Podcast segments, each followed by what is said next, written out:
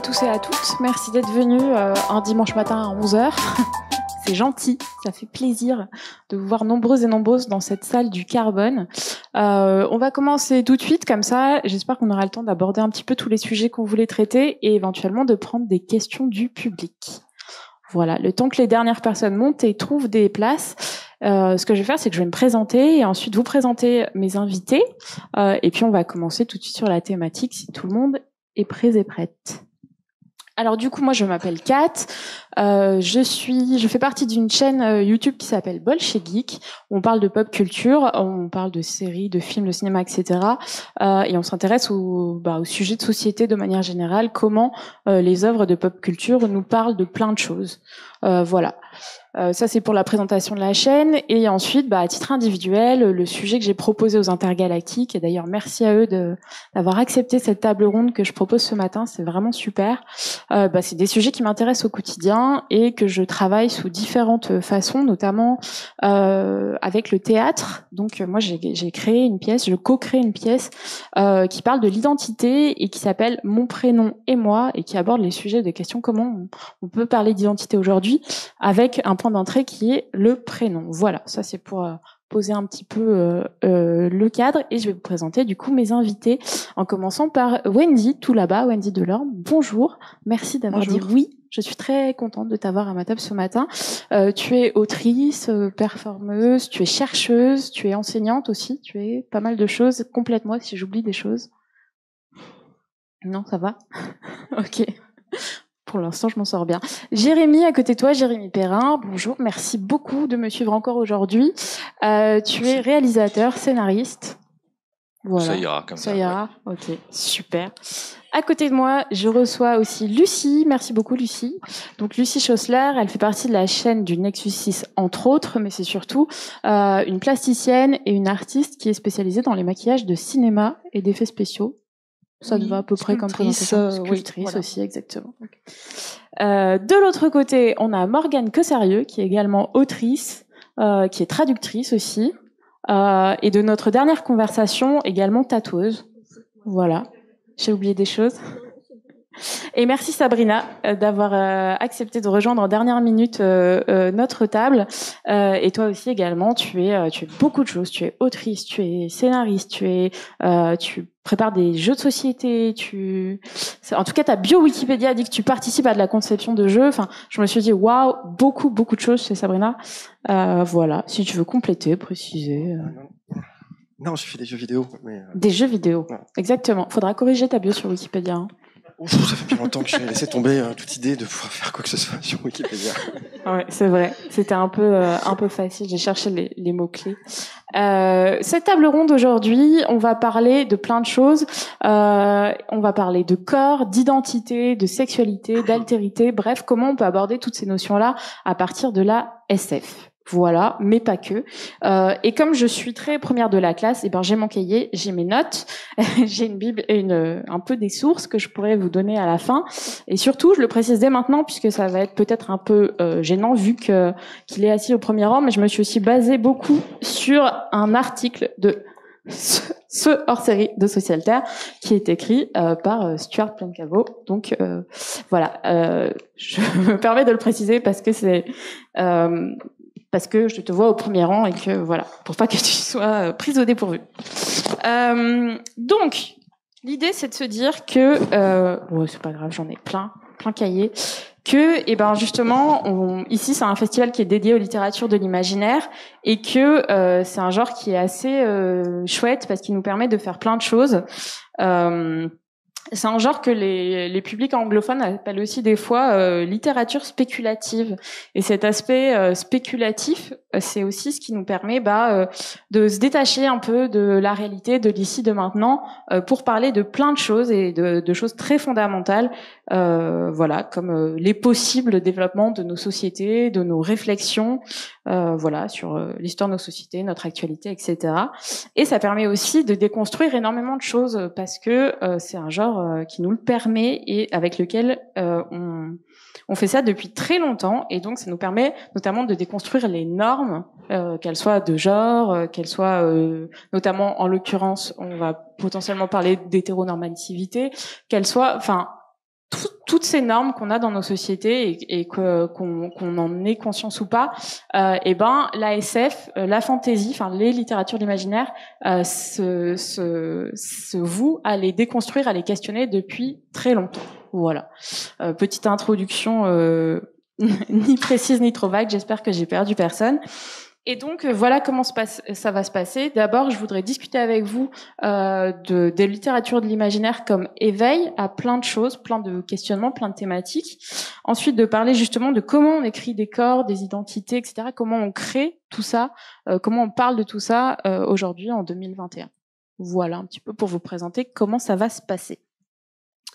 Euh, vous l'avez peut-être lu dans le résumé, euh, et eh ben euh, via la SF, via la fantasy, etc. Euh, on parle de justement de tous ces sujets-là, et il y a plein de gens qui se sont euh, éveillés à questionner notre rapport aux normes diverses et variées via tout ça. Euh, quand j'ai écrit le résumé de la table ronde, j'ai mentionné par exemple euh, le premier baiser euh, interracial dans Star Trek. J'ai parlé euh, du jeu vidéo Mass Effect où on peut avoir des possibilités de romance avec des personnages non humains, avec des personnages de genre différents.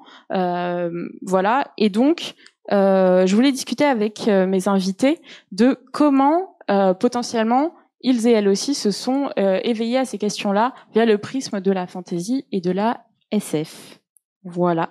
Peut-être on peut commencer par toi, Morgane. Alors, j'ai une petite citation que j'aime beaucoup dans cet article et je me suis dit que ça peut-être ça te parlerait. Euh, donc c'est une citation de Mélanie Fazi qui est extrait de son extrait Nous qui n'existons pas Dystopia Workshop 2018 et cette citation elle nous dit Ce n'est sans doute pas un hasard si le fantastique me parle autant.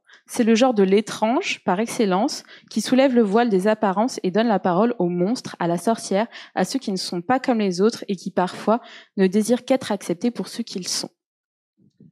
Alors, elle dit des choses très bien, Mélanie. Bonjour Mélanie, je ne sais pas si elle est là euh, aujourd'hui. Non, elle n'est pas là. Bon, tant pis. Euh, ouais, alors euh, ce qu'elle dit, c'est très vrai, mais je trouve surtout par rapport, euh, ça a commencé plutôt dans les années 70. Alors moi, je vais vous parler du, du vampire parce que c'est ma spécialité. Je n'y connais pas, je n'y connais pas grand-chose en sorcière euh, ou autre monstre, ni même en SF. Euh, mais le vampire, alors dans la, la littérature, au début, c'était, ça avait été plutôt considéré comme l'étranger, comme l'autre. Euh, parce que c'était euh, souvent un comte ou un noble qui venait de, l'Europe de l'Est pour s'attaquer à, des, à des British. Et, et on pouvait pas s'identifier à ce vampire. On avait vraiment du mal à, à, à se reconnaître euh, dans ce vampire. Euh, mais déjà à cette époque-là, surtout dans Carmilla, le vampire était, était, euh, était porteur de thèmes marginal et de, de thèmes lesbiens homosexuels. Euh, mais c'est à partir des années 70 où les mentalités se sont un petit peu relâchées avec euh, mes 68 et tout, euh, que euh, le vampire, toujours porté de ce thème homosexuel, a pu prendre la parole, utiliser le jeu. Et là, on a commencé donc avec Rice et Entretien avec un vampire à pouvoir s'identifier au vampire, à, à, vivre avec lui vraiment. Et toi, Entretien avec un vampire, c'est vraiment une œuvre qui est vraiment marquante pour toi. Oui, oui. Alors moi, j'ai, je j'avais 8 ans quand il était sorti au cinéma. Je sais pas pourquoi j'avais été complètement fascinée par, par cette affiche euh, assez mystérieuse. Et bon, j'avais 8 ans, donc évidemment, ma mère ne voulait pas que j'y aille. Mais elle avait laissé traîner le bouquin euh, dans son étagère. Donc j'ai lu le, le, bouquin à 8 ans et c'est vrai que ça m'a complètement euh, retourné l'esprit. Et, et oui, c'est vraiment une œuvre extrêmement marquante pour moi. Eh ben merci déjà d'avoir commencé, d'avoir été la première sur sur ce lien que tu as entretenu. Euh, euh, je veux dire tout au long de ta carrière, même si euh, ça fait un peu carrière finie, mais pas du tout. C'est vraiment euh, euh t'es dans, dans, dans la dans la piste de lancement voilà. très très bien parti. ce thème-là, est-ce que tu dirais que même aujourd'hui, par exemple, je vois, je vois Verteb qui est sur tes genoux, qui est même pas encore sorti. Non, ça sur le C'est une œuvre qui t'accompagne en permanence ou est-ce que tu as réussi au bout d'un moment de, de, tes, de tes réflexions, de tes essais aussi, parce que tu as quand même un essai euh, conséquent sur le vampire et le bayou, etc. Euh, tu as beaucoup réfléchi à cette question-là.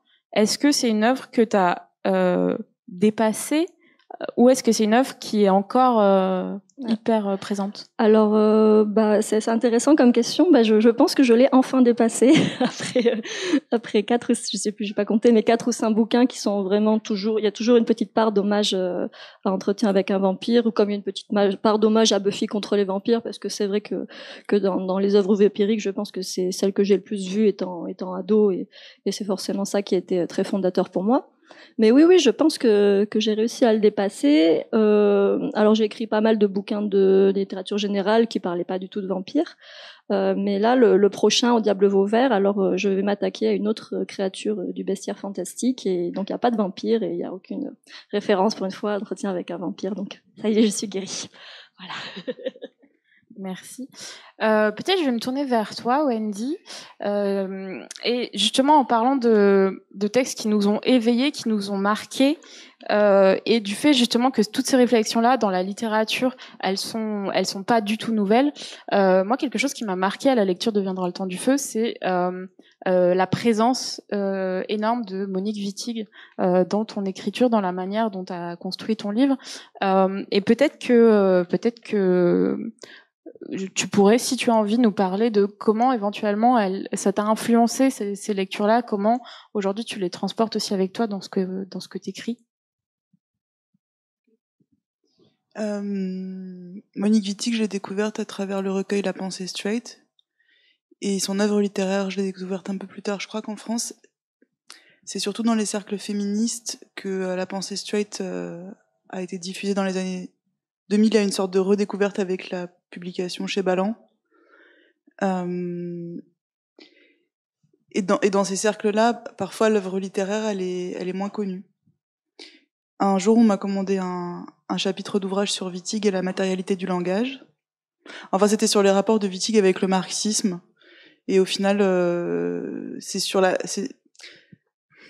Ça, quand je vais faire ça euh, En fait, Wittig, elle fait partie de ces féministes qui accordent une importance euh, au langage et à la culture et qui ne veulent pas minorer le poids euh, de la superstructure sur la structure. Euh, contrairement à un marxisme orthodoxe qui consisterait à dire l'oppression vient de la base, donc l'exploitation du corps prolétaire, les usines, etc., et, la super, et vient nourrir la superstructure, donc la culture, le langage, la religion, etc. Ça circule évidemment. Et donc du coup, j'ai travaillé sur Wittig pendant un an pour faire ce chapitre. Et donc j'ai lu toute son œuvre littéraire que je connaissais de manière parcellaire. Et je crois que je suis devenue lesbienne à cause de Monique Wittig, en lisant La pensée straight. Enfin, je, je savais déjà, mais je me suis dit oui, en fait, c'est pas juste une attirance, c'est un choix politique. Et, et elle m'a aussi influencée d'un point de vue littéraire et il y a eu une, une, l'anniversaire de la publication des Guerrières à la Maison de la Poésie il y a, je crois, deux ans. Euh, Suzette Robichon, euh, Rebecca Chaillon, Virginie Despentes et d'autres euh, lisaient des extraits et ont fait venir sur scène plein de personnes queer qui disaient les prénoms des guerrières. Les guerrières est un roman qui est émaillé de prénoms. Euh, il y a des pages entières couvertes de prénoms.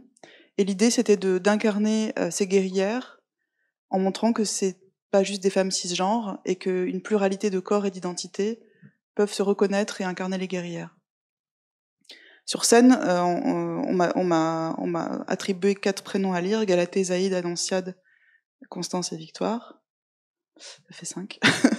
et, euh, et c'est devenu des personnages du roman que j'étais en train d'écrire. Enfin, c'est un mix de. On m'a demandé d'écrire sur Wittig, elle m'a nourri, elle m'a forgé, et cet événement. Voilà. Ce que je trouve aussi super intéressant dans ce que tu écris de manière générale et aussi dans ce qu'elle écrit, c'est de se dire, justement, on parlait de, euh, ça n'a rien de nouveau, ces questionnements sur euh, sur euh, sur la langue, sur comment on parle, et ça n'a surtout rien d'anodin.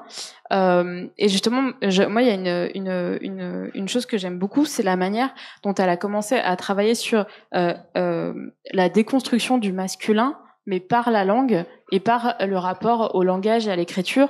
En l'occurrence, pour celles et ceux qui ne le savent pas, euh, Monique Wittig, elle a écrit un, roman, enfin, ouais, enfin en tout cas une œuvre de fiction euh, qui s'appelle Opoponax dans les années 60, 1964 si je dis pas de bêtises, euh, qui écrit au on, donc le neutre on. et, qui disait d'ailleurs, alors je ne sais plus si je me suis noté exactement la citation, mais elle disait avec ce pronom qui n'a ni genre ni nombre, je pouvais situer les caractères du roman en dehors de la division sociale des sexes et l'annuler pendant la durée du livre. Donc elle, elle disait ce livre pendant la durée du livre, j'ai réussi par ce travail littéraire là à, euh, à annuler cette distinction là. Euh, et puis c'est un travail qu'elle a poursuivi et en l'occurrence dans les guerrières euh, on a le L pluriel. Et euh, ce travail-là, je trouve intéressant et je trouve qu'il se diffuse aussi dans la manière euh, dont les gens commencent à penser le rapport à la langue et à l'écriture. Euh, et au fur et à mesure du temps, euh, eh ben, ça s'est vraiment perfusé chez plein d'auteurs et d'autrices, et notamment chez toi, parce que, euh, en tout cas, moi, ce que je ressens quand je te lis, c'est ce rapport à l'écriture, il est, il est primordial en fait, et même dans la manière dont les personnages eux-mêmes ont un rapport à l'écriture euh, dans ce que toi tu écris et de comment ils se construisent par rapport à ce qu'ils lisent et par rapport à ce qu'ils écrivent. Et, Wittig, elle a beaucoup euh, théorisé son propre rapport à l'écriture dans un livre qui est moins connu d'elle, qui s'appelle Le chantier littéraire, qui est en fait sa thèse. Elle, euh, elle revient sur euh, sur les autrices et les auteurs qui l'ont qui l'ont nourri. Et elle, elle fait un retour sur euh, son rapport à l'écriture. Et c'est vrai que toute son œuvre, c'est entre autres une tentative de déconstruction de la domination dans la langue. Ça se joue pas qu'au niveau de la domination du genre masculin, ça se joue à plein d'autres niveaux aussi, parce qu'elle croit dans la matérialité du langage. Elle, enfin, c'est pas qu'elle elle croit, elle sait qu'elle l'affirme et elle dit les mots euh, ont une matérialité parce qu'ils occupent de l'espace sur la page, ils occupent un volume sonore et ils agissent le réel. Et c'est ce qu'elle appelle la plastie du langage sur le réel. Et dans son processus d'écriture, et c'est quelqu'un qui, je pense par exemple notamment les guerrières, peut être, gagne à être lu à voix haute. Parce que ça, ça agit. En fait, nos cadres de perception du monde sont agis par le langage. Et la manière de nommer les choses peut les faire exister ou peut les tronquer, les mutiler, etc. Et c'est vraiment ça, enfin, c'est ça le cœur de son travail, je pense. Et, euh, du coup, parce que via Mitig, euh, via euh, Monique Wittig, je parle aussi beaucoup de ton travail, mais moi, ce que je trouve intéressant, c'est la manière dont ce processus de d'intériorisation de tout ça et de et de prise en conscience et d'application dans le réel, il se ressent beaucoup, notamment à travers des personnages euh, de ton roman, qui est euh, Élise Louise, euh, qui, qui lit et à, à, au fur et à mesure de ce qu'elle lit, alors c'est un personnage qui a déjà beaucoup de questionnements sur la, la, société dans laquelle elle vit, mais ça va aussi l'éveiller à, à tout ça en fait ce, ce elle, ce, ce, enfin cette lecture, elle va juste euh, radicalement la changer. Ça m'est venu assez tôt l'idée qu'il y aurait d'autres livres dans le livre. Et hum, les livres que j'ai mis dans le livre sont là pour guider mes personnages vers vers eux-mêmes finalement, vers, eux-mêmes et vers elles-mêmes. Et les passages que j'ai sélectionnés des guerrières, donc oh, je vous spoil, j'ai rien inventé. c'est comme dans Fahrenheit 451, les livres sont interdits, seuls les livres de divertissement sont autorisés. Et mes personnages, euh, pour certains, tentent de sauver des livres et pour d'autres découvrent des livres. Et Louise, elle, tombe sur les guerrières, mais elle ne sait pas que c'est les guerrières de Wittig. D'abord, elle est née après euh, l'édiction du pacte national qui a mis fin euh, à toute publication qui ne serait pas euh, autorisée et produite dans le cadre d'un divertissement. Donc elle ne, elle ne connaît pas le nom des auteurs. Enfin, elle n'a pas de culture. Enfin, comment dire Elle n'a pas d'idée qu'il existait des livres avant qui étaient autre chose que les livres vendus au supermarché au poids. Voilà. Et quand elle découvre les guerrières, il n'y a, pas la couverture, elle sait pas, mais c'est elle au pluriel qui parle. Et elle se demande si elles ont vraiment existé et les passages qu'elle lit, c'est euh, les mots t'empoisonnent la glotte, les mots que tu parles t'empoisonnent la glotte, les lèvres, le palais. Et elle prend conscience que le langage qu'on parle dans la société où elle vit est un langage tronqué, un langage mutilé, et qu'il y a d'autres manières de dire les choses, et qu'un autre monde a existé ou est possible. Et, hum, et du coup, là, je fais germer le doute que peut-être les guerrières ont existé, et en fait, ça, ça ouvre sur une autre trame narrative du roman. Et euh, alors, je précise que comme c'est ma table ronde et que je me suis fait plaisir, je passe un petit temps chacun avec vous, individuel, c'est un peu mon cocon avec vous. Euh, mais après, vous aurez évidemment des moments de questionnement croisé. En tout cas, pour euh, avant de, continuer sur la, d'avancer sur le fil de la, table ronde, euh, sur cet, aspect aussi de, lire à voix haute et de cette sonorité, moi j'ai été hyper contente de trouver, je crois que c'est la Maison de la Poésie qui a mis ça en ligne, justement une partie un peu mise en scène spectacle où tu lis, il y a d'autres, euh, d'autres personnes qui lisent avec toi des parties du roman, il y a une musicienne qui joue en live, enfin c'est un truc très euh, impressionnant et très Enfin, moi, je sais que ça m'a beaucoup plu de l'entendre euh, déclamer, de l'entendre lire et de l'entendre surtout mis en musique. Voilà, je vous conseille, c'est trouvable sur sur YouTube notamment, et il me semble que c'est la Maison de la Poésie qui l'a mis en ligne. Voilà, je vous conseille vraiment d'écouter ça. Si je peux juste ajouter une précision, les personnes qui lisent les, les textes de mes de mes personnages sont concernées par ces personnages. Ce sont des personnes qui sont aussi auteurs et autrices et qui partagent au moins un trait fondateur de l'identité des personnages. C'était important pour moi. Voilà. Eh ben, merci pour cette précision qui est importante. Je vais continuer un petit peu mon, mon petit tour et, euh, et quand on parle de l'altérité, euh, il y a un sujet qui me paraissait intéressant d'aborder et, euh, et je pense que je vais commencer par l'aborder avec toi, Sabrina, si t'es ok, qui est euh, l'expérience de l'altérité. Et, et l'altérité, c'est un mot fort parce que l'altérité, quand on dit altérité, on parle de l'autre et donc euh, quand on désigne quelqu'un en disant l'autre, on lui dit, on lui dit t'es pas pareil en fait. et et est-ce que euh, c'est une distinction qui, euh, qui, qui, a du sens, qui est pertinente? Est-ce que euh, est-ce que c'est ok de dire à l'autre tu n'es pas pareil euh, ou pas? Et par contre aussi, la questionnement, euh, le questionnement se pose à l'inverse, se dire expérimenter d'être l'autre, qu'est-ce que ça peut nous apporter? Euh, et en l'occurrence, en lisant euh, cet article-là, euh, j'ai trouvé une citation de toi, Sabrina, que j'ai trouvé particulièrement intéressante sur le fait d'expérimenter l'altérité. je vais te la lire, si tu veux bien. je vais te lire. Et si, tu, as envie de réagir à ça et d'en discuter avec nous. donc, ça parle de l'écriture de Sous la colline. et donc, je vais lire ta citation. Le personnage principal, Colin, est un passage essentiel car pour la première fois, je pouvais me projeter dans un corps, dans une vie dont je pouvais ne pas avoir honte. J'avais besoin de me sentir dans cet espace intime-là. J'étais au Corbusier, j'écrivais, j'enquêtais. Colin faisait pareil, dans le même appart, la même démarche. J'avais besoin de m'écrire pour accepter de me regarder. Je n'aurais pas compris tout ce que je suis si je n'avais pas écrit. C'est fort je me souvenais pas avoir écrit ça. Mais, euh, mais euh, euh, moi, je comprends pas trop le concept d'altérité parce que je, honnêtement, je suis rentré dans la matière très très tard dans ma vie. Euh, moi, je viens du rêve. Et euh, dans le rêve, euh, c'est indifférencié, c'est chaos.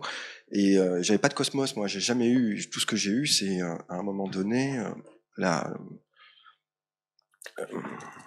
la véritable sensation de, de, de, de d'avoir une trajectoire que je n'identifiais pas encore et je comprenais pas ce que c'était. Et, euh, et bon, moi, j'étais pas en contact avec mon corps, j'ai pas été en contact avec mon corps pendant des années, mais euh, quand je parle de des années, c'est des décennies, c'est-à-dire 30, 35 ans, vraiment des choses comme ça. Je l'ai été brièvement entre 7 ans et 15, euh, 16 ans peut-être, quelque chose comme ça, puis la réalité m'a pété les genoux. Et puis, mais moi, je viens du rêve, donc je viens de cette texture-là, je viens des lumières, des moires, des choses comme ça, et c'est là-dedans que moi j'ai bâti ma ma sensation de dire de trajectoire. Et, euh, et je crois que tout ce que j'ai fait euh, finalement, c'était inventer des formes et des pratiques de sensualité euh, avec le monde qui étaient qui a longtemps et très longtemps été le dessin, puis après été l'écriture, quand l'écriture est devenue quelque chose de beaucoup plus, comment dire, malléable et que j'ai commencé à non pas maîtriser, mais en tout cas à comprendre euh, un tout petit peu comment faire les choses pour euh, les enrouler autour de moi-même et du monde.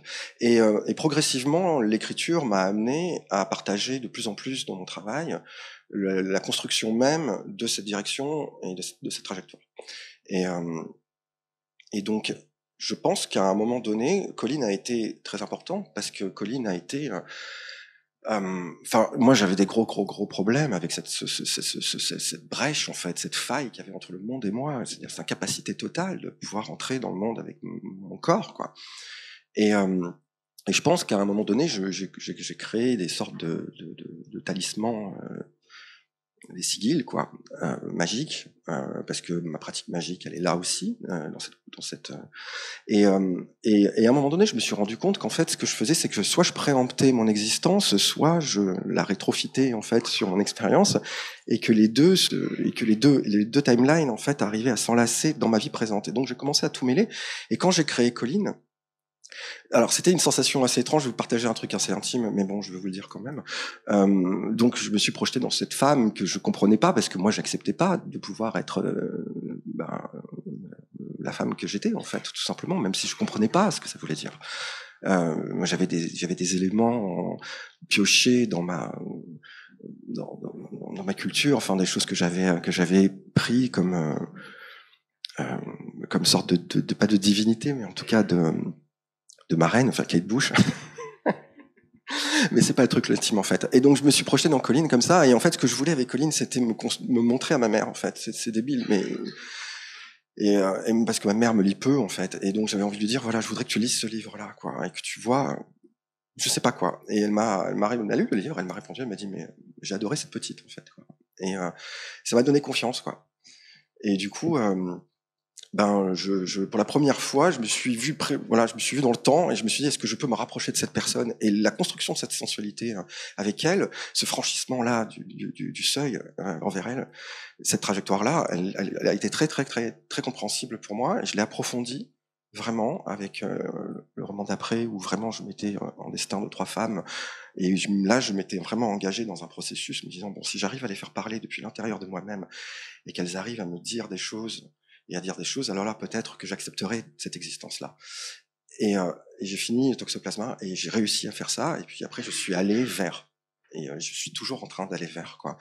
Et, et, et, cette sensualité, maintenant, elle prend d'autres formes. C'est-à-dire que oui, j'ai compris mon corps, j'ai compris comment je danse, j'ai compris plein de choses, mais pas simplement euh, euh pas sexuelle, c'est vraiment quelque chose de plus profond. Mais, euh, mais mais les pratiques ont toujours été des constructions de moi. Et quand j'ai recommencé la couture il y a il y a deux ans, euh, cette couture qui m'avait aidé justement entre 7 ans et 16 ans à, faire des corps en dehors de moi, à les donner, à les draper, à les...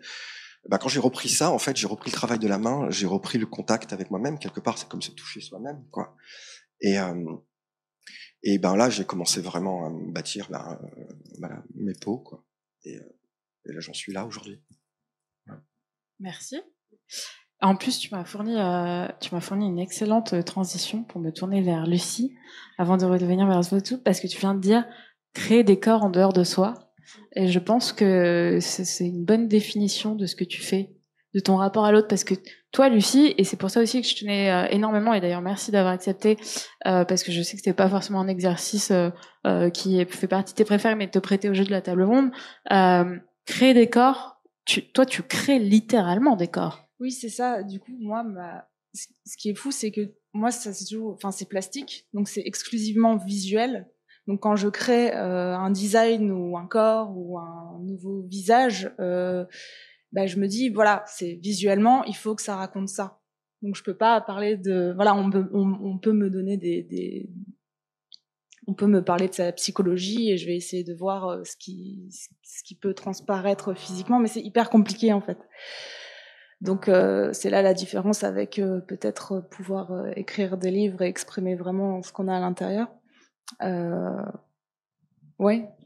et du coup, tout, tout, toute cette expression-là, j'imagine que tu le mets dans, dans le moindre détail et que la matière est signifiante, la couleur est signifiante, la forme est signifiante.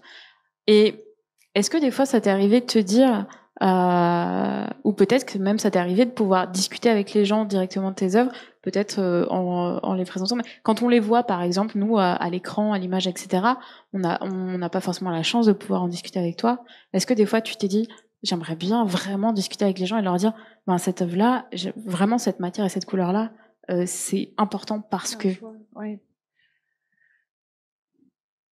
Euh, je, je, je, je, je sais pas parce que j'essaye justement de faire en sorte que oui en fait j'ai envie d'en parler quand ça fonctionne pas en fait.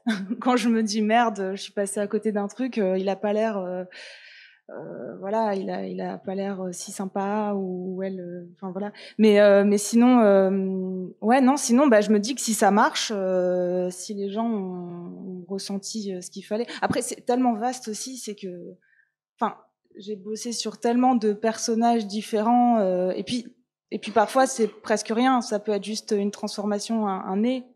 Donc euh, voilà, c'est un peu, euh, ouais, c'est un peu. Et après, ce qui se ressent vachement aussi dans ton travail, euh, ce qui est... alors moi, j'ai évidemment, je suis un peu biaisée parce que j'ai le prisme YouTube, euh, Nexus, etc. Euh, donc science-fiction, donc euh, où tu crées des personnages aliens, etc. Mais dans l'ensemble de ton travail, et notamment dans ce que tu crées au, au quotidien, qui est pas forcément pour la chaîne, dans ce que tu postes sur tes réseaux, tu as beaucoup de euh, de en fait tu ne représentes pas forcément de l'humain même tu ne représentes souvent pas de l'humain au sens anthropomorphe etc euh, tu t'es plutôt dans euh, on va avoir des créatures euh, un peu mystérieuses on va avoir euh, des dinosaures on va avoir des choses. Pour pourquoi? bah, il y a des choses que j'aime profondément. Voilà, j'adore les aliens, j'adore les dinosaures, c'est quelque chose qui m'inspire beaucoup. Euh, j'adore les animaux, euh, voilà. Mais euh, il y a aussi euh, bah, les commandes hein, sur euh, les tournages, et, et c'est là où c'est parfois le, le, plus compliqué. Bon, c'est sûr qu'avec Nexus, j'ai une liberté, donc on va juste parler de deux trois, trois choses, et puis ils vont me dire, vas-y, fais-toi plaisir. Donc ça, c'est super. Mais sinon, pour des commandes, voilà, pour pour d'autres tournages, euh, faut vraiment euh, discuter là. Enfin, il y a des choses notamment qui sont pas encore sorties, mais sur, euh, j'ai travaillé sur un, cours là qui va sortir. Euh, voilà, c'est toute une histoire autour d'un robot et euh, et rien que ce design de robot, ça a été extrêmement compliqué. Enfin, c'est euh, le placer déjà dans le euh, voilà dans, dans, le présent, dans le futur, quelle époque on est, euh, comment ça fonctionne. Ça peut avoir un milliard de designs différents, donc c'est des allers des allers-retours constants entre euh, voilà ce que le, le, réalisateur a en tête et moi, et on et aussi surtout le choix de l'acteur est très important de l'acteur ou de l'actrice. Là, c'était une actrice en l'occurrence parce que on se rend pas toujours compte, mais le design va aussi dépendre beaucoup du physique de la personne il y a des choses on peut pas faire de miracle. Là, par exemple, il y avait toute une contrainte sur euh, bah, c'est un robot, on lui arrache le visage. Donc on, voit en dessous euh, que euh, bah, finalement elle a pas de nez, c'est une espèce de, mélange entre un robot et un crâne. Alors toute cette problématique du, du nez, c'est bête, mais bon, euh, au, au, début, la première actrice, bah, euh, son, son, son, son, visage ne fonctionnait pas. Je ne peux pas couper des, des, bouts de visage, clairement. Et donc ça a été un problème. On a changé d'actrice pour que ça fonctionne parce qu'il voulait faire intervenir le moins d'effets spéciaux numériques possible. Parce qu'il est possible, hein, comme Voldemort, de faire un cache vert euh, sur un visage et d'enlever en post-prod, euh, voilà. Mais là, il voulait vraiment le, le, côté réel. Donc voilà, en fait, je suis, je suis contrainte par euh, plein de choses. Et c'est aussi souvent ce qui va faire, euh, voilà, ressortir le design euh, au, au, final. Et, euh, et parfois, il y a des très bonnes surprises. Et bien souvent, quand on commence par des croquis, ou même quand je travaille avec d'autres gens qui me font des croquis pour moi, euh, ben ça ressemble pas tant à ce que ça va être à la fin, quoi, parce que j'ai des contraintes. Après, quand c'est des créatures beaucoup plus, euh, voilà, euh, quand je passe par le masque, par exemple, j'ai beaucoup plus de liberté parce que j'ai pas cette contrainte de la prothèse euh, vraiment à caler sur un, un visage. Mais D'accord. Eh ben, euh, on va y revenir à ça. Je garde, je garde pour la suite. Euh, donc, on a eu des gens, enfin, on a eu des autrices pour l'instant trois qui écrivent euh, ces, ces, personnages, qui écrivent ces, ces, corps, ces identités, etc. On a vu avec Lucie qu'on pouvait aussi les, les matérialiser euh, à partir de juste d'éléments euh, matériels.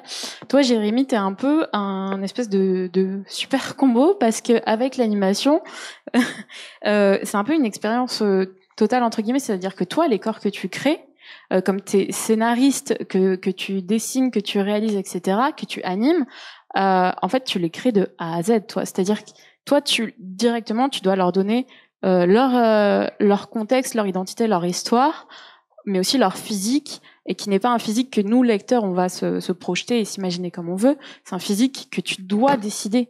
Comment ça se passe pour toi? Euh, ouais, c'est ça. Moi, je suis un petit peu euh, entre toutes les personnes qui ont parlé, c'est-à-dire que effectivement, j'ai ce côté littéraire, mais uniquement à travers le dialogue, en réalité, des personnages, leur manière de parler et leur physique, effectivement, et leur mouvement aussi, quand même, le, la manière dont ils se déplacent. Et moi, c'est un truc très important puisque je fais de l'animation. pour moi, le, les mouvements, le, la, la nervosité des, des, des corps, le, la façon de se tenir droit, pencher, etc. Enfin, tout tout ça doit, enfin, j'essaye de le prendre en compte pour exprimer les personnalités de chaque personnage, etc. Et c'est vrai que je pense aussi que l'expérience de l'altérité quand on est scénariste, c'est aussi de, de, se projeter dans tous ces personnages qui sont à la fois un peu nous-mêmes et, et, pas du tout aussi parce que c'est aussi intéressant de, de, de, même de se projeter dans des personnages qu'on n'aimerait pas être. Enfin moi c'est ce que je crois aussi. Et, euh, et euh, moi j'essaye aussi à chaque fois d'aimer tous mes personnages qui qui soit quoi et, c'est-à-dire même des personnages euh, des, des, grands méchants etc bon il y a quelques persos j'ai jamais réussi mais que j'ai que j'ai participé à écrire mais euh, euh, voilà effectivement moi il y a ce truc de euh, les questions que je me pose c'est euh, en fait, j'essaye aussi de dessiner les personnages le plus tard possible. Euh, j'essaye d'abord d'écrire le, le, plus longtemps, enfin d'être dans l'abstraction dans un premier temps. Euh, J'écris avec un co-scénariste qui, lui, euh, par contre, a besoin, enfin, aimerait beaucoup euh, que je lui fasse des dessins très tôt pour se projeter un peu dans l'univers qu'on est en train de, bâtir. et donc, c'est un peu une tension qu'il y a entre nous sur, bah non, non, moi, je veux pas, parce que je veux pas me fermer de porte et, essayer de, me surprendre le plus tard possible aussi et de, me laisser des, des libertés encore d'interprétation des personnages de manière visuelle.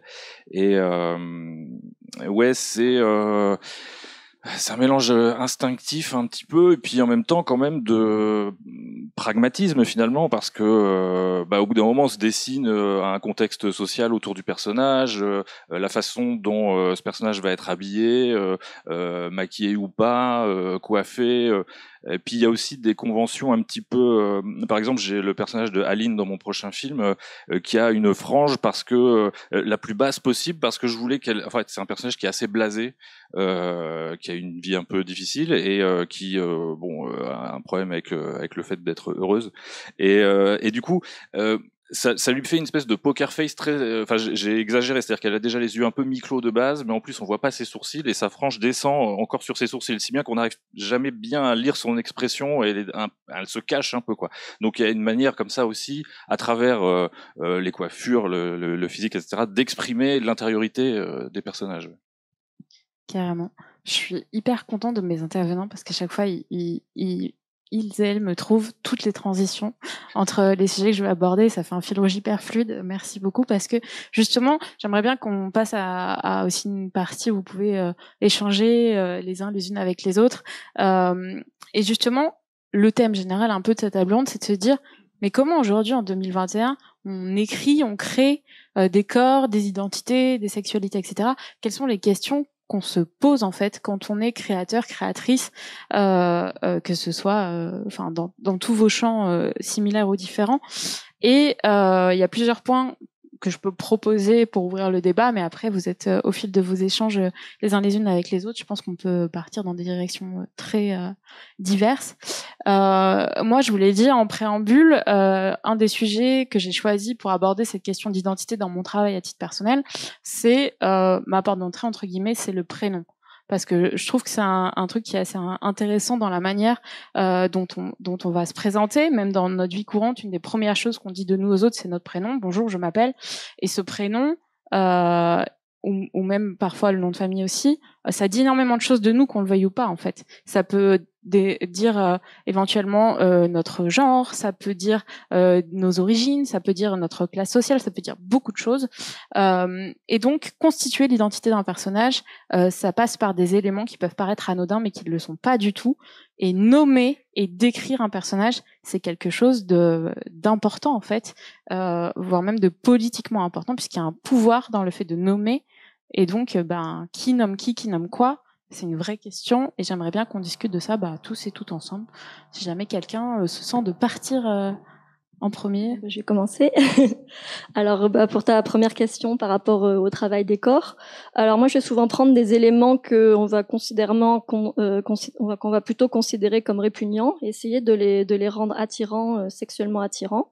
Donc, je vais beaucoup, je vais avoir beaucoup de personnages qui sont vraiment très très maigre, à la limite de l'anorexie, vraiment une très mortifère, plutôt malade. Euh, des personnages qui suent, qui crachent des fluides, et je vais essayer de, de rendre ça bah, bah, sexuellement attirant. Dans, dans, mon prochain roman, on va plutôt vraiment travailler sur la, la, difformité du corps, sur les poils, sur, sur des choses comme ça, mais toujours lié avec une, une certaine attirance. Et pour les prénoms, alors ça, euh, bah, c'est vrai que toujours on va plutôt être essayé d'aller vers un prénom qu'on trouve cool, mais attention, enfin justement après je trouve qu'il faut se méfier de ça, des, livres avec des personnages et que des noms trop cool. Des fois ça peut ça peut aussi devenir ridicule de, mettre trop de cool. Et, c'est vrai que dans, mes romans, souvent j'ai essayé de, mettre des, trucs cool qui ont justement l'air vraiment vraiment ridicules pour, mettre une certaine dose d'humour limite dans, le prénom. Par exemple, mon, personnage de, vampire le plus cool, c'est un, personnage de vampire punk. Et je sais pas, j'avais trouvé plein de noms anglo-saxons, puis au final j'avais décidé de l'appeler euh, Jean-François. Et, au final, bon, il se fait appeler JF. Quoi.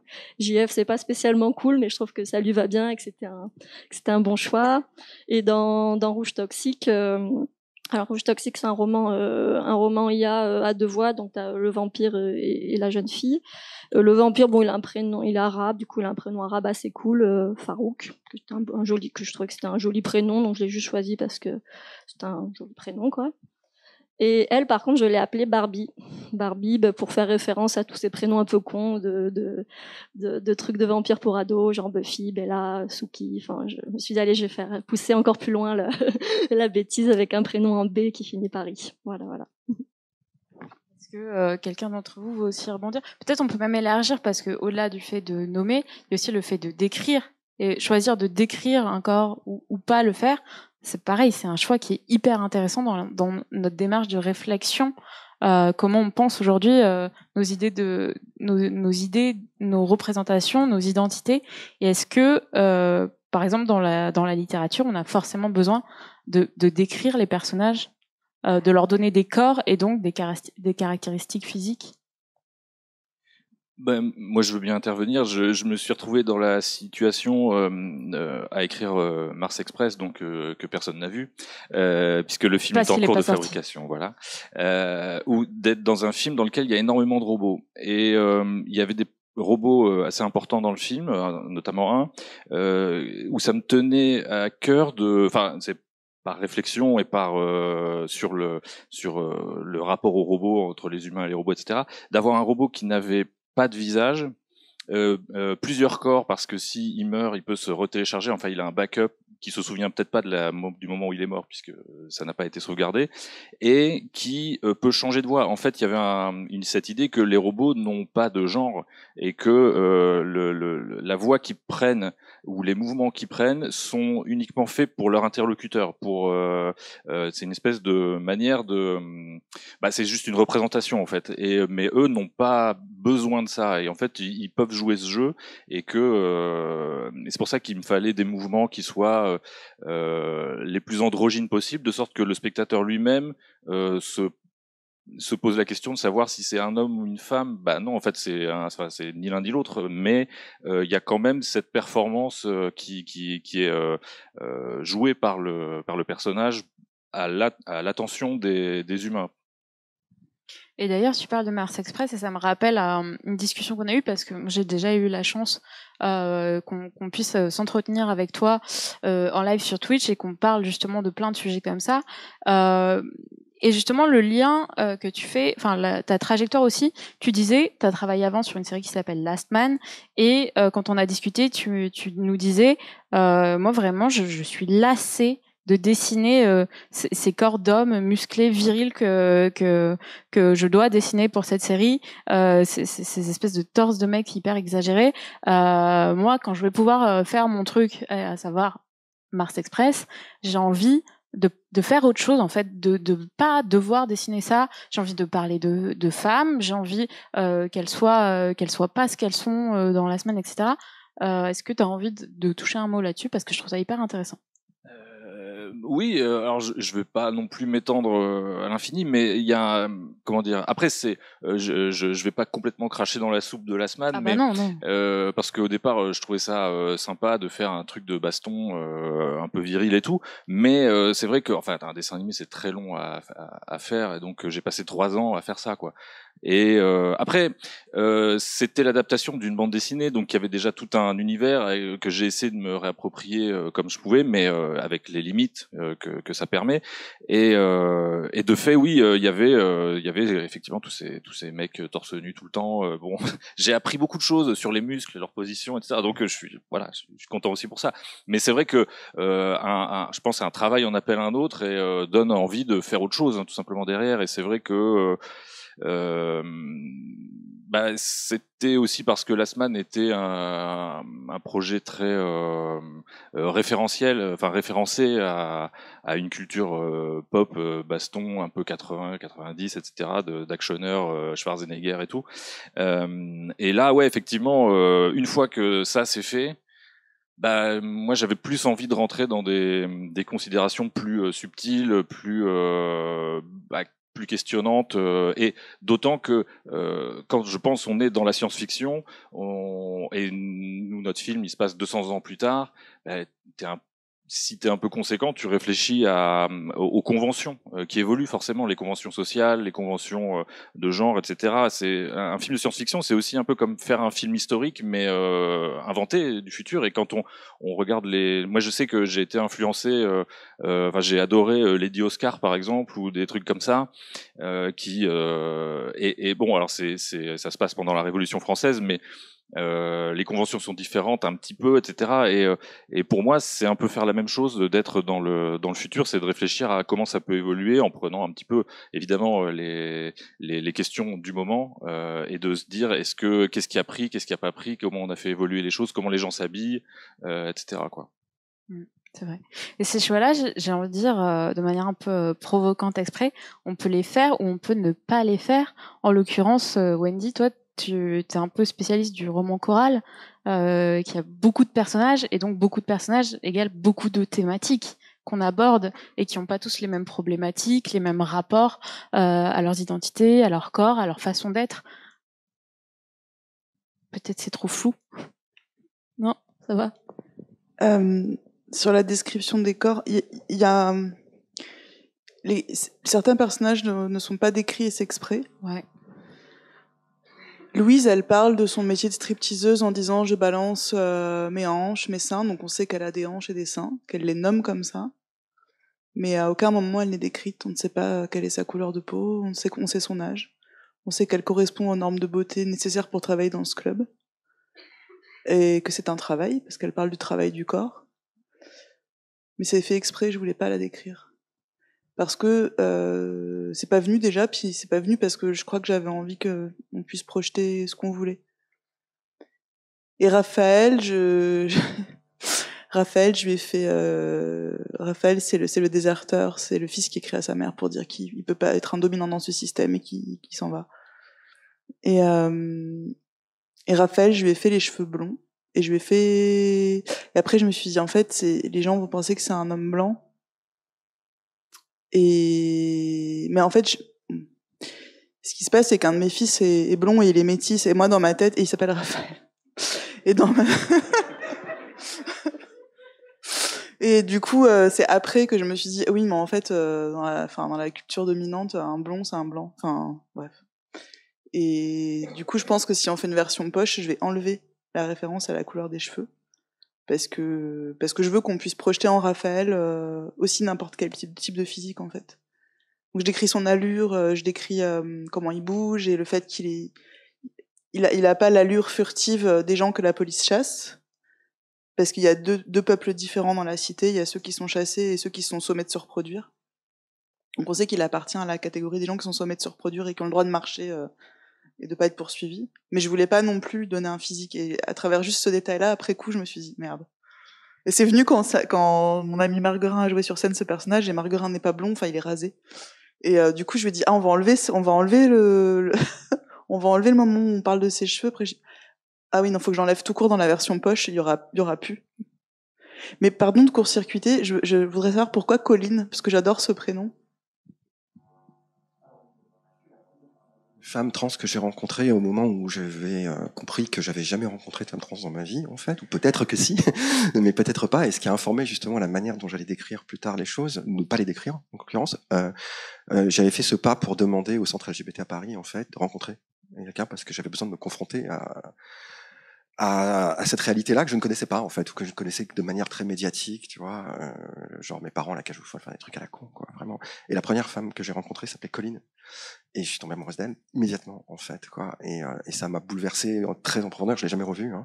et on a parlé deux heures de tout un tas de trucs qui n'avaient rien à voir avec les raisons pour lesquelles je suis allé la voir, euh, mais elle m'a touché vraiment au plus profond, et j'avais envie de de, ben, de manifester ça d'une certaine manière, je crois. La remercier, tout simplement. Peut-être qu'elle a lu le livre, je sais pas. justement, moi, je trouve ça hyper intéressant euh, le fait que effectivement, le, euh, justement, la question venait du fait que toi, tu ne décris pas tes personnages pour plein de raisons, mais toi non plus. Non, non, non, non, jamais. Enfin, je peux décrire genre des yeux ou juste vraiment un détail, pareil. Mais en fait, moi, il y a deux choses. C'est, euh, je suis un peu obsédé par les fringues, donc du coup, j'ai, j'aime bien décrire des gens par les fringues. Mais en fait, mon problème, c'est plutôt l'affect. C'est-à-dire que alors, enfin, il y a deux choses. Euh, il y a le fait de pas stigmatiser des corps aussi. Euh, je veux dire, tous les corps existent, euh, tous les corps euh, sont ce qu'ils sont, et moi, enfin voilà, j'ai pas envie de ni de d'idéaliser, ni de sexualiser, ni de ni de submerger, ni de enfin ni d'assigner ou quoi que ce soit. Donc je préfère que le champ soit libre. À aucun moment je vais ne serait-ce que décrire un genre ou une une origine, une position, une sexualité. Enfin je veux dire, c'est pas des choses qui pour moi les gens se projettent et puis euh, tout est possible en fait. Donc euh, dans mes bouquins il y a des meufs, mais bon c'est pas euh, c'est meufs, on s'en fout quoi. Et donc les fringues c'est c'est c'est autre chose parce que déjà il y a un jeu avec ben, il y a un jeu de couleurs au niveau littéraire, il y a un jeu aussi sur l'écriture de la poétique de mode hein, qui est un qui est une qui est une discipline que je que je que j'enseigne aussi et que je pratique, euh, c'est-à-dire cette extraction du sens euh, euh, du, de, de l'apparition et de la disparition de l'éphémère, d'une certaine manière, et euh, comment est-ce que ça, on peut l'intégrer euh, dans un mouvement, dans une structure, qui soit une robe, qui soit, qui puisse se dire elle-même, en fait, mais dans le fait de se dire soi-même, dans le fait de se, de se révéler à soi-même, en fait, et d'être l'objet de sa propre existence, en fait, il y a quelque chose qui est plus profond. Alors on peut dire oui, c'est de la superficie, superficielle, mais, mais la surface a une profondeur, quoi. Et, et moi, ce qui m'intéresse, c'est d'aller chercher cette profondeur de la surface, et elle va se chercher dans l'intime. Et l'intime, c'est, enfin l'affect. Moi, j'appelle ça l'affect parce que l'intime, c'est c'est très connoté aujourd'hui sur c'est intime, machin, on va parler de relations. Mais non, c'est pas ça. C'est l'affect, la calia, quoi. C'est-à-dire cette expérience ultime de la subjectivité, euh, cette espèce de, de chose qui ne peut pas se dire, qui ne peut pas se, qui ne se partage que par des espèces de principes régulateurs de, de langue. Genre j'ai mal, quoi. Ok, mais ça veut dire quoi? J'ai mal. Ok, on comprend qu'on a mal. On comprend, mais on a mal comment exactement? On... Ok, on m'a planté un couteau dans le dos. Alors ça fait quoi? C'est quoi? C'est ta chair qui s'ouvre, la lame. Tu sens le froid entre les trucs. Ça touche l'omoplate. J'en sais rien en fait. Et alors comment moi je le sens nerveusement? Je sais pas. Donc, mais par contre, on a des mots valises comme ça. Et je me suis dit, est-ce qu'on pourrait avoir d'autres choses que des mots valises pour décrire cette incapacité de communiquer, cette incapacité de se, de se dire finalement et de se révéler. Et, euh, et, donc je suis passé par les fringues et je suis passé par les gestes, de plus en plus par les gestes. Euh, euh moi, un truc que j'ai compris euh, très très important aussi, c'est qu'à un moment donné, quand euh, euh, ben, moi j'ai eu une vie de famille, enfin, enfin j'ai une vie de famille au sens avec ma famille qui, qui m'a qui m'a vu évoluer, et puis j'ai des, des, frères et qui ont soudain une sœur, quoi, et ça a été compliqué, pas simple. Et un jour, euh, mon frère me regarde attentivement et il me dit Ok, j'ai compris. Et je lui dis T'as compris quoi? Il dit Bah maintenant tu finis tes gestes. Et en fait, ouais. et en fait, je me suis rendu compte que j'avais que des gestes inachevés en moi, quoi. Et qu'il a suffi que je laisse tomber euh, mon intention. Et l'intention, elle est toujours au cœur de la, de la révélation de, de, comment on s'exprime et comment on se dit à l'autre quelque part. Et donc, la littérature, et spécialement la littérature française, hein, qui permet vraiment une poétique très précise de la de la, de la, juxtaposition, de la synchronisation des, des détails, euh, des couleurs, des, euh, euh des mouvements, des gestes et des intentions. Euh, tout ça, ça nous permet de créer une périphérie de sens autour d'un espèce de trou noir comme ça, où se logerait, logerait l'affect, l'intime. Et en fait, plus on tourne autour, sans le dire, et plus on le voit, et plus on le devine. Et ça, c'est très beau parce que finalement toutes nos, nos incompréhensions envers l'autre justement euh, ben ils viennent beaucoup de des signaux qu'on comprend pas ou des choses qu'on dit pas ou des choses qu'on pense être alors on s'exprime d'un coup de manière spontanée et puis en fait on se rend compte qu'on a blessé l'autre et puis d'un coup on s'approprie l'autre aussi on s'approprie les choses de l'autre on s'approprie et puis on se rend pas compte de la de la, de la violence que c'est que d'aller dans l'espace intime de l'autre comme ça parce que cet espace intime il est souvent blur enfin il est scrambled quoi devant nous il est pas il est pas là quoi il est fragmenté donc comment comment comment comment recomposer des fragments comme ça d'êtres qui se disent de manière extrêmement subtile. voilà, c'est ça que j'essaye peut-être de trouver. Mmh. Et, et c'est c'est marrant parce que ça, ça rebond. Enfin, vous avez vraiment des échos chez, chez les uns les unes les autres qui sont hyper intéressants. Parce que toi, tu parlais tout à l'heure, tu disais et le mouvement. Tu m'as complété en disant et le mouvement. Ça me fait penser aussi à toi, euh, Wendy, quand euh, tu disais, alors peut-être une interview, je sais plus où je t'ai entendu dire ça, mais que tu trouvais que justement l'intime, les émotions, c'était beaucoup plus impudique que les corps et que et que, euh, que voilà, c'était, t'avais moins de mal à mettre toi, par exemple, ton propre corps en avant, que de dire, euh, je, je, mes émotions, tout ce que je vais véhiculer par le langage, je trouve ça beaucoup plus intime euh, que, que juste parler des corps. Et je trouve que vous faites assez écho là-dessus. Que toi, Morgane, euh, t'as as pris la frange inverse, tu te dis, ok, moi je vais aller à fond dans la sexualisation de, de ce que les gens trouvent dégueu, répugnant, ce que vous voulez, ce que vous n'acceptez pas. Je vais vous montrer qu'en fait, vous allez pouvoir trouver ça beau, érotique, sensuel, en avoir envie, le désirer vraiment, quoi. Et, euh, et euh, je, euh, je, finis comme ça, vous pouvez tous tout échanger, prendre les micros euh, en vrac. Et, et toi, en l'occurrence, Lucie, toi, tu n'as que euh, que ce physique, que cette apparence-là, et cette question aussi de la sexualisation, euh, de l'érotisation de ce que tu représentes, eh ben, elle est, elle est tout le temps là en fait aussi. Moi, je, je, je, pensais juste au fait que si un jour vos livres sont adaptés euh, au cinéma, j'imaginais le la complexité de devoir faire un choix euh, pour justement ces personnages. À... Enfin, je sais pas si vous si vous vous y pensez quand même, si vous avez quand même une image en tête quand vous écrivez, même si vous voulez pas les décrire. Est-ce que vous avez quand même une représentation? Bon après je pense je, vous avez peut-être pas l'adapter ou vous avez peut-être pas envie de l'adapter mais je pensais tout de suite à ça, je me dis mais mince parce que il y a toujours aussi cette déception quand certains livres sortent euh, qu'on se fait des, des, des, images de personnages, il y a un film qui sort et euh, une fois sur deux c'est ah merde mais je l'imaginais pas comme ça, je suis super déçue, voilà. Et, euh, et, donc moi je pense à ça tout de suite parce que forcément moi j'ai besoin d'un visuel et je me dis merde mais à quoi du coup? Mais je comprends en fait, et c'est ce qui est beau aussi, c'est que tout le monde peut se faire euh, une image, mais euh, voilà. Je me demandais juste si vous, quand même, il y a. Euh... Bah alors j'ai une image assez globale de, de, chacun de mes personnages, mais c'est vrai que pour aucun, par exemple, j'ai une image fixe d'acteur dans la tête. Enfin, je pense que je, je vois à peu près le, leur trait, mais assez flou. Enfin, j'ai vraiment pas un truc euh, hyper. clairement, je sais à peu près la taille qui la taille qu'ils font, leur corpulence euh, certains traits du visage vraiment typiques, mais j'ai vraiment pas d'idée euh, très très précise de, de, chaque trait du visage. Enfin, je, je, aucun de mes personnages, je les vois vraiment euh, comment ils sont. Et sur, euh, est-ce que tu veux re revenir sur ce choix justement de l'hyper-érotisation des, corps, des fluides, de tout ça? Oui, alors c'est pas c'est pas présent forcément dans, tous mes romans, mais c'est vrai que moi j'aime beaucoup travailler sur sur les tabous en règle générale. Donc, euh, essayer de les briser et toujours montrer une sexualité euh, euh, un petit peu autre. Par exemple, la, la scène, la scène d'amour dans mon premier roman, Dans les veines, ça se passe dans un hôpital, à côté d'un cadavre, avec une jeune fille bah, qui, à force de, de, fréquenter le vampire, est de plus en plus malade, de plus en plus maigre. Donc, c'est une, une, scène d'amour qui va érotique qui va être décrite juste avec des mots, des mots, des mots qui vont désigner les os et quasiment aucun mot qui vont désigner la chair. Euh, mais je pense que c'est une scène qui, est dérangeante, hein, clairement, mais il y a quand même un certain, érotisme dedans. Est-ce que toi, Lucie, ça t'est déjà arrivé d'avoir justement des gens qui veulent adapter des choses euh, et, que tu doives représenter physiquement et que ça te pose problème euh, plutôt de manière idéologique, j'allais dire, de dire non mais en fait ça, à un moment donné vous êtes sympa, je veux bien travailler pour vous pour le cinéma, mais est-ce qu'on est vraiment obligé? Non, jusqu'à présent, je crois pas m'être retrouvée devant un... Forcément, des fois, je me dis, ah, je pense que ça serait mieux comme ça, mais, mais ce qui est cool, c'est qu'il y a quand même beaucoup de, de dialogue. Euh, enfin, généralement, on fait confiance aussi à la personne qui fait et on lui demande son avis. Bon, pas toujours, mais il y a quand même un dialogue. Et, euh, et c'est vrai que moi, j'ai pas l'habitude de juste faire ce qu'on me demande sans réfléchir et euh, à moins que je trouve que l'idée soit géniale et du coup voilà mais il y a quand même des propositions. Mais non je, je crois que j'ai jamais été confrontée à vraiment un truc où je me dis merde là c'est euh, c'est limite euh... même même les scénarios parce que c'est bête mais je lis quand même des scénarios. Donc en fait j'en refuse aussi quand je me dis non. Là euh... bon on m'a jamais envoyé quelque chose de, de, de, vraiment pas possible. Mais non je me dis juste non là je vois pas trop l'intérêt voilà. Mais non, pour l'instant, ça va. Euh, on va arriver à, peu près au bout de notre heure. Est-ce qu'il y a des sujets, des choses que vous voulez aborder qu'on n'a pas abordé? Évidemment, en une heure, euh, avec plein de gens hyper intéressants, intéressantes, on peut pas parler de tout. Euh, je crois qu'aujourd'hui, on n'a pas de personnes dans la salle pour faire passer les micros. Je suis en train de me dire. Donc peut-être on peut éventuellement, si personne n'a rien à rajouter, prendre une ou deux questions de gens qui vont devoir parler très très fort, et ensuite on va vite libérer la salle parce que je sais pas où on en est du programme et s'il y a quelqu'un pile derrière nous, on va faire ça très très vite.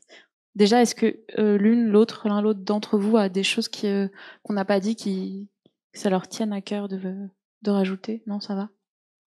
Ça va. Est-ce qu'il y a des gens qui ont vraiment des questions qui, qui ont envie de poser et qui se sentent de les poser en parlant très très très fort? Non, ça va? Non, c'est le matin, il est, il est 11h, enfin il est midi, tout le monde a faim. Bah, je pense qu'on va pouvoir s'arrêter là. Merci beaucoup. Évidemment, j'aurais pouvoir, euh, j'aurais, j'aurais aimé euh, pouvoir passer deux heures avec vous, aller encore plus loin dans ces thématiques-là qu'on a fait que qu'effleurer. Euh, évidemment, parce qu'on n'a pas le temps d'aller vraiment hyper loin, mais c'était intéressant de mettre en commun vos, vos manières de penser la création de personnages, de penser comment on écrit des corps, comment on écrit des, des êtres, comment on écrit des identités, pourquoi on fait des choix, d'écrire, pas d'écrire, nommer, pas nommer, euh, représenter physiquement de telle ou telle manière. Euh, et c'est des choses que, qui sont euh, qui sont difficiles. Euh, et donc merci beaucoup à vous tous et toutes. Et j'ai aimé croiser vos points de vue sur tout ça. Voilà. Donc merci Sabrina. Alors aussi juste vous dire, évidemment, il y a le salon du livre sur les intergalactiques. On a la chance d'avoir le salon du livre. Donc en l'occurrence, Wendy, Sabrina et Morgan, vous avez des tables, vous avez vos livres qui sont là-bas. Donc vous pouvez aller vous renseigner, discuter avec elles, acheter leurs livres les lire pour vous faire une opinion. Jérémy, toi, bon, Mars Express pas encore disponible, mais ça arrive, ça arrive bientôt. Euh, la est déjà disponible évidemment si on a envie de regarder son travail. Euh, Lucie, toi, euh, ce qui est super bien et qui est très pratique, c'est que vous avez un accès un peu plus direct au travail de Lucie. Vous avez euh, pas à attendre d'avoir lu toutes les pages pour euh, arriver au bout du truc. Vous pouvez aussi juste, euh, ne serait-ce qu'aller voir ton compte Instagram où il y a beaucoup de tes créations. Vous pouvez regarder les vidéos du Nexus 6 où vous avez aussi toutes les masques, etc., les prothèses que crée Lucie. Donc, je vous invite vraiment à aller voir son travail qui est assez assez chouette. J'ai lancé une chaîne YouTube. T'as lancé une chaîne YouTube, c'est vrai. Non, mais juste pour expliquer un peu parce que les gens souvent me demandent, mais attends, mais combien de temps tu mets, comment tu fais ça. J'ai juste fait une petite vidéo. Exactement, et que j'ai adoré une vidéo sur le bébé Xerlax. Voilà. Si je dis pas Comment faire un bébé alien. Comment faire un bébé alien, je vous la recommande aussi. Donc, euh, allez voir tout ça. On est présent et présente sur euh, le, le, reste du festival. Donc, si vous avez des questions, vous pouvez aussi venir nous voir individuellement. Merci d'être venu. Merci d'avoir rempli la salle. Profitez bien de la fin du festival. Et encore une fois, merci à vous toutes d'avoir joué le jeu de venir un dimanche à 11h. Euh, merci pour ça. Merci.